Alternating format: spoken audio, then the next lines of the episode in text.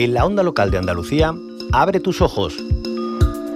Una propuesta radiofónica para la prevención del consumo de drogas y otras adicciones y el fomento de una vida saludable.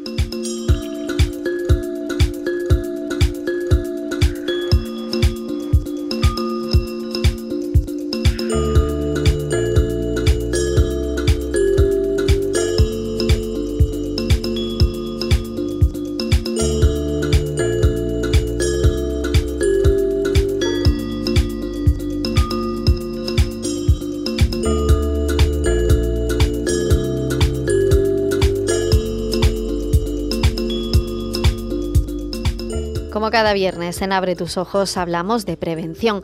Hoy visitamos Málaga, donde Proyecto Hombre atiende a más de 1.200 personas en 2021 en sus áreas de prevención y tratamiento. Por segundo año consecutivo, más del 30% de la población adulta atendida han sido mujeres. En la prevención escolar, en el curso 2021-2022, por otro lado, se han incrementado el número de centros, alumnado y profesorado en los que se han desarrollado los programas. Con respecto al curso anterior, destacan actividades como juego de llave, de prevención universal en primaria y en eso, o el programa de rompecabezas de prevención selectiva NFP. Queremos conocer todo este trabajo y para ello saludamos a Virginia Pérez, directora del área de prevención de Proyecto Hombre en Málaga. Virginia Pérez, muy buenas tardes, bienvenida. Buenas tardes, muchas gracias. Gracias a, ustedes por estar aquí hablando de la labor que realizan, que como vemos es muy diversa ¿no? y que sobre todo en el área de prevención tiene muy en cuenta a, los y las estudiantes. ¿no? Cuéntenos un poquito cuál es ese trabajo que se realiza. Bueno, pues como bien has comentado, el programa de prevención universal pues va dirigido a toda la población, ¿no? Eh, eh, va dirigido a toda la, en este caso, eh, que se abordan dentro del ámbito escolar, lo que pretende es trabajar con toda la comunidad educativa pero va mucho más allá quizá a lo, a lo que normalmente estamos acostumbrados, que no es transmitir el mensaje de no fumes que es malo o no bebas que es malo, sino de interiorizar, de transmitir herramientas y estrategias para que ellos sepan afrontarse y enfrentarse a situaciones ¿no? que puedan ocurrir durante, sobre todo durante la adolescencia, tanto preadolescencia como adolescencia, ¿no? y, y darle también esas herramientas y transmitirle esas herramientas no solamente al alumnado, sino también a sus familias, ¿no? Y al equipo docente, que es quien mejor le puede transmitir a su alumnado como vínculo, como referente, todo aquello que, que suponga un factor de protección para ellos y ellas. Claro, además un, estamos... poco en, esa línea. Estamos hablando además de unas edades complicadas, ¿no? En las que, bueno, sabemos por los datos, por las cifras y estadísticas que la edad media, ¿no? De inicio, inicio de consumo de, de estas sustancias, pues es a, a, una edad muy corta, ¿no? En la adolescencia y por eso hay que trabajar en estos segmentos de edad, ¿no, Virginia? Efectivamente, eh, la prevención, eh, la prevención universal dentro del ámbito escolar, de hecho, eh, de inicio trabajamos en la etapa de secundaria y por eso que, está comentando decidimos, bueno, pues como las edades medias de inicio de, de diferentes conductas de riesgo empezaron a disminuir, decidimos también introducirnos en la etapa de primaria pero desde un punto de vista, como le comentaba, ¿no? Eh, sobre todo fomentar esos factores de protección que les sirvan de, estrategia y actuar, actuar antes de que ocurra, ¿no? O por lo menos evitar, uno de los objetivos es evitar o retrasar al menos de que, de que aparezcan esas conductas de riesgo, ¿no? Ese, ese es el principal objetivo. Claro. Mm, por, lo menos prepararlos para.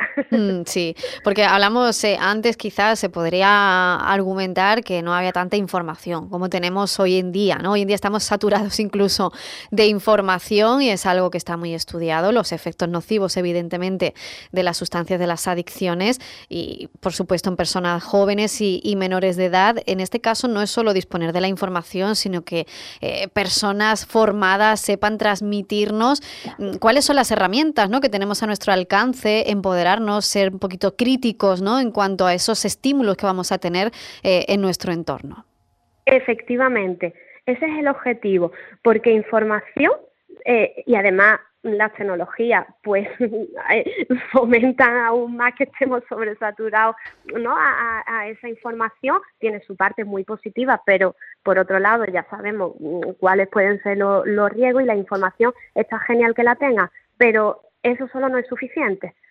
Mm, lo importante es como bien dicen, ¿no? fomentar ese pensamiento crítico, transmitirle cómo saber decir que no, eh, cómo reforzar su autoestima, que todo ello va a dar lugar a, bueno, pues mm, el máximo posible a tener una vida mm, saludable o la podemos denominar de esa manera. Y ya no solamente, como decía anteriormente, que ya no solamente que, que los equipos, los personal técnico de prevención, como trabajamos aquí en Proyecto Hombre, ¿no? como personas especializadas lo podamos transmitir, sino preparar a toda la comunidad educativa, especialmente a esas personas adultas de referencia que son quienes mejor conocen a, sus niños y a sus niñas, ¿no? Dentro de su entorno, eh, tanto profesorado como, como familia, y, que ellos y ellas sean esa, ese, ese vínculo y, y que mejor se los pueda decir. Claro.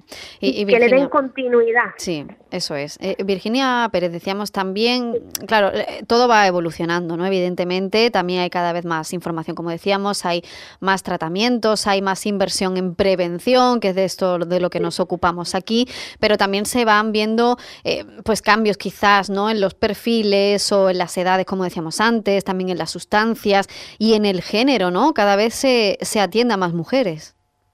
Sí, Sí, sí. Es verdad que, por ejemplo, en el área de prevención indicada, cuando ya intervenimos con, con adolescentes porque presentan algún tipo de dificultad, de problemática, ¿vale? Sí que es cierto que aún sigue siendo el porcentaje un poquito mayor el de chicos, pero de un tiempo aquí vemos o percibimos ¿no? que, que el de chicas va aumentando, va aumentando que ya no solamente porque sea de consumo, sino por cualquier otro tipo de conducta disruptiva o potencialmente mm, adictiva, como puede ser como puede ser una conducta violenta, agresiva, eh, como decíamos también anteriormente el tema de las tecnologías, que también está muy a la orden del día, o sea que ya incluso desde ese punto de vista se va casi equiparando con, con, con la demanda, con las intervenciones con chicos, ¿no? Va, se va se va viendo, ¿no? Se va viendo que se va igualando de alguna manera. Y bueno, y que se toma una mayor conciencia, ¿no? De, de la problemática también. Eso es, eso es muy importante. y, Virginia Pérez, decíamos, bueno, hemos dado datos de, del balance del curso pasado. Me imagino que en este curso seguirán, ¿no? Todas estas acciones de, de prevención también en el ámbito escolar. Totalmente, seguimos en la misma línea, eh, trabajando con, con los diferentes centros educativos, algunos también se están sumando este año eh, por primera vez, incluso estamos inmersos en una evaluación nacional y en otra local del programa Juego de Llaves en la etapa de secundaria, mm, donde una va a ser una evaluación en este curso, la local será en este curso y la, y la nacional será de forma mm, longitudinal a lo largo de los cuatro cursos para ver ya no solamente si, si el programa eh, por decirlo así más coloquialmente, si gusta o no, sino también si en la percepción del riesgo, si en las creencias normativas de ese alumnado que recibe el programa es efectivo. El programa es cierto, juego de llave en este caso, que es el que estamos hablando, tiene una trayectoria mm, desde el 2001 empezó a ponerse en marcha, denominándose entre todos y actualmente llamándose juego de llave. Y una trayectoria donde ha pasado por varios momentos de evaluación, pero sí que es muy importante que no perdamos de vista esta línea de trabajo, de seguir evaluando, de seguir actualizándonos, de seguir adaptando lo máximo posible al, para alcanzar el objetivo que nos planteamos. Pues eso es importante también, eh, seguir el camino que se ha recorrido ya, avanzando y mejorando, incluso llegando a todos estos y estas escolares que, bueno, desde la etapa de primaria ya se están anticipando desde el proyecto Hombre Málaga para prevenir estas conductas, o por lo menos para darles eh, las herramientas, eh, habilidades ¿no? sociales, esa autoestima que también es tan importante, porque en esas edades, Virginia Pérez me imagino que se darán cuenta, ¿no? Cuando tratan con estos chiquillos, chiquillas porque son pequeños, ¿no? Que esa parte de sentirse dentro de un colectivo también tira mucho, ¿no? A la hora de, unos comportamientos u otros. Totalmente, la presión grupal, la mm. influencia del grupo de iguales mm, es uno de los factores que según se mire, pues se puede considerar como un factor de riesgo o un factor de protección en función de, no del entorno, ¿no? De, ese grupo de iguales.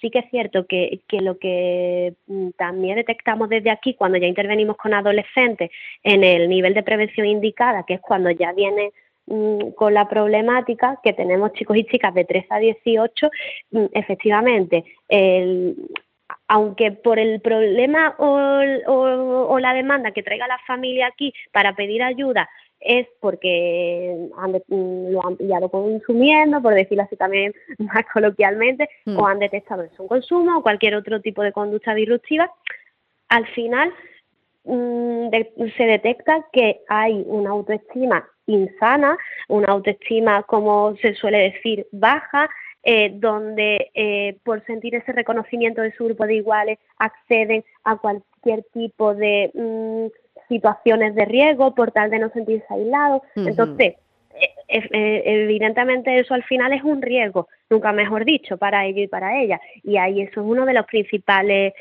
de, de los principales puntos dentro, a abordar dentro del proceso. Claro que y, sí. y además porque es una etapa donde mayor importancia adquiere eh, sus amigos y sus amigas, más que cualquier otro otra persona de su entorno, ¿no? incluso hasta de la familia. Claro, pues eh, muy importante la labor que realizan desde Proyecto Hombre Málaga, que siguen esa senda de prevención eh, escolar. Virginia Pérez, directora del área de prevención de Proyecto Hombre Málaga. Muchísimas gracias por habernos acompañado. Muchas gracias a vosotros. Hasta aquí, abre tus ojos una campaña de la Onda Local de Andalucía para la prevención del consumo de drogas y otras adicciones, con la colaboración de la Consejería de Inclusión Social, Juventud, Familias e Igualdad de la Junta de Andalucía, con cargo a la asignación tributaria del 0,7% del IRPF.